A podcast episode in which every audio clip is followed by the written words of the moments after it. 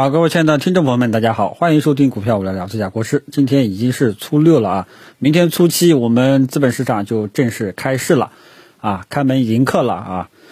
嗯，我呢给大家也简单捋一捋假期的这个一些情况啊。首先呢，就是讨论比较多的啊，也是好兆头的，就是外围市场基本上也是涨得比较好啊。这个港股呢这两天啊也是表现不错，然后呢。虽然说美国股市啊没什么这个大大的涨幅啊，但是港股呢还是比较给力。另外呢，就是大宗商品这一块，国际油价这个最高呢也摸到了六十啊，有通胀预期啊。嗯，然后呢，铜这个国际铜价也在涨啊，呃，所以大宗商品这一块呢，现在开始在炒通胀预期，因为是尤其是像石油价格，因为石油价格是万物之基础，化工的整个。呃，商品的一个基础啊，商品制造的一个基础，所以是这个原油啊摸到了六十啊，有通胀预期相关的对应的板块，你像这个中国石油啊，在美国不在香港相关的石油类的板块啊，基本上也是大涨啊，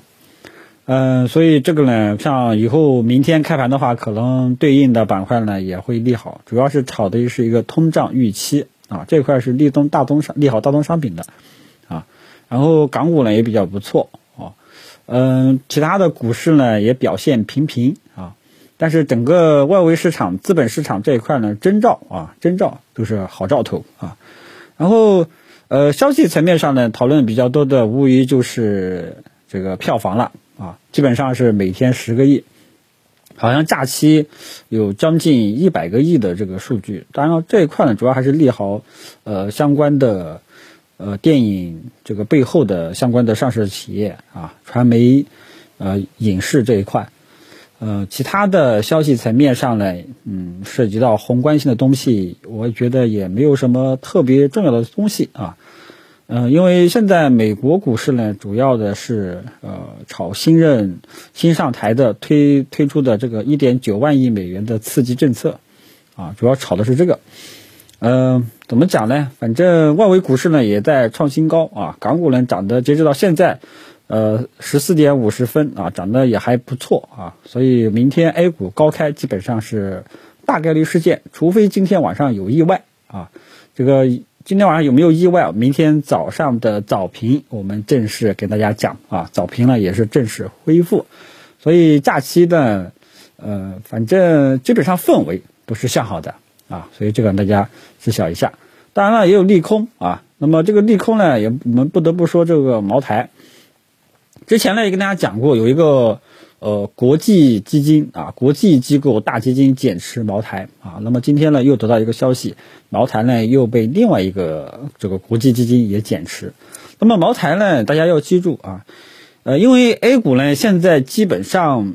它的市场结构特征啊。资金的炒作方向也是非常的明显，相相信呢，大家都已经看到了，那就是以茅台为首的这些喝酒、吃药、家电等等这些核心资产啊，各个优质的龙头标的、大市值的这些标的啊，为为市场的一个呃主要的一个资金去向啊。那么茅台呢是作为其中之首啊，这一点是毋庸置疑的，相信呢这一点也是国内外投资者也是公认的。那么茅台呢这个节前。啊，春节前我跟大家讲过两次，要留意一下茅台这个月的月线。如果说这个月的月线是超大阳线，那么基本上要面临一个阶段性的调整，啊，当然这种调整呢，基本上也是也都是良性的、健康的。可能就是说，如果说它月线调月线是超大阳线，那么也就预示着后面调整的空间可能相对以前会大一点。但是这种调整我们依然是没什么问题。我们对茅台依然对于茅台像这种啊白酒。依然是这种优质的龙头白酒，依然都是整体看涨的啊，只是介入时机的问题啊。呃，但是如果说他们要调整了，更要关注的是这一块是不是茅台？如果说真的阶段性见顶调整了，那么它是不是会拖累其他的呃喝酒吃药相关的这一块的标的啊？是你要关心的问题啊。所以呢，这里要给大家捋一捋，接下来大家要关注的是什么？第一，市场的风向、资金的流向，相信大家应该都已经知道了。依然还是以这些标的、龙头大市值、机构抱团股为主，这点大家应该已经看到了。啊，那么第二点要跟踪的啊，后面大家要跟踪的就是呃茅台啊，这个茅台，因为很多的这些这些机构抱团股的龙头毋庸置疑就是茅台啊，要留意茅台这个月的月线是不是超大阳线，如果是，那么次月啊很有可能会面临一个阶段性的调整。啊，到时候可能会会不会拖累整个这些机构抱团股？大家心里面要有心里面要有数，啊，如果说它是一个超大阳线，那么往往是建议减持的这一块呢，暂时就不要急着去建仓了。然后呢，第三就是留意，如果说真的是要调整了，这块这一块机构抱团股真的要调整了，资金里面的资金流出来，会不会流向其他的标的？比方说科技股啊？对吧？比方说银行、保险这些低估值的、安全边界比较高的这些板块呀，对吧？这些你要留意一下，好吧？所以这个呢是节后大家要留意市场的这一块的动向，好吧？其他的呃基本上都是老生常谈的问题啊，呃，因为现在呢基本上资金跟大家这个呃引导的这个建仓的方向，基本上也是这些机构抱团股、核心资产。啊那么当然了，这一块呢，基本上位置呢各有一些标的，基本上位置都比较高了。你要建的话呢，呃，最好还是注意一下仓位。那么像这一块，我要单独拎出来跟大家讲一下名单呢，我会在有有有那个分享的渠道啊，有小黄条，有分享的渠道，搞好了之后呢，才能跟大家分享啊，请大家耐心等待。已经有人在在找我要了啊，但是得有一个渠道啊，得跟平台协商有一个渠道。渠道搞好了，会在节目当中通知大家啊。但是这一块呢，就是建议大家要有一个战略性的思维啊，有一个战略性的思维，就是说一旦出现系统性风险啊，那么这一块呢是可以作为一个重点的配置对象了。当前呢，个别标的、个别板块呢位置是有一点偏高的啊，你要去做的话呢，尽量仓位要相对来说要小一点。预期的空间呢，相对来说也要小一点啊，但是依然是一个建仓方向，明白吧？反正我只能说还是那句话，呃，这些依然是可以作为一个建仓方向的，但是涉及到具体个股、具体板块，你要要要具体对待，啊，就这么一个意思啊。如果说布局这一块的基金，嗯，没什么问题，你继续持有就 OK 了。包括也前段时间也有人问的是白酒板块，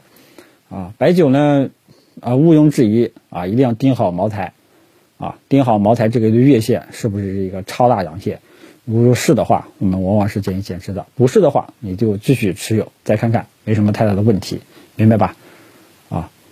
其他的就没有什么了啊。因为刚才跟大家讲过，就是说，如果说出现一个系统性的风险，这些核心资产、机构抱团股反而是一个战略性的一个建仓机会。大家可以回顾一下美国股市、美国三大指数，任何一次回调都是。黄金坑啊，真的是任何一次下跌都是黄金坑，自己去看一看。因为美国的股市现在跟 A 股呢也很相似，美国股市就是优质的标的，一直涨，一直涨，一直涨，啊，包括一九年啊，这个疫情的因素出现一个呃系统性风险一个暴跌，暴跌完了之后又直接创新高，昨天好像纳斯这个道琼斯期指又创新高了，啊，所以如果未来的 A 股也有可能是这种。只要没有，呃，系统性风险，基本上就是每一次下跌啊，都是这个建仓的机会。如果出现系统性风险，你就要耐心等待系统性风险释放了，你再去建仓，否则呢，套的可能会比较深，啊，受的受的伤可能会比较多一点，明白吧？反正这个套路规律呢，我在春节前也跟大家讲过了，啊，基本上 A 股呢，未来的 A 股呢，大概率基本上就是这种。这种规律了，就会复制美国股市这种走势，啊，嗯，涨得多了就会跌跌一点，跌下来了就是黄金坑，就这么简单。除非系统性风险啊，如果说遇到系统性风险了，那么这个你就要等一等啊，等系统性风险释放了，类似于像去年的这个疫情，对吧？大家可以自己去回顾一下啊，其他的就没有什么了。最后呢，呃。明天就是开市了啊！祝大家实现开门红，谢谢大家。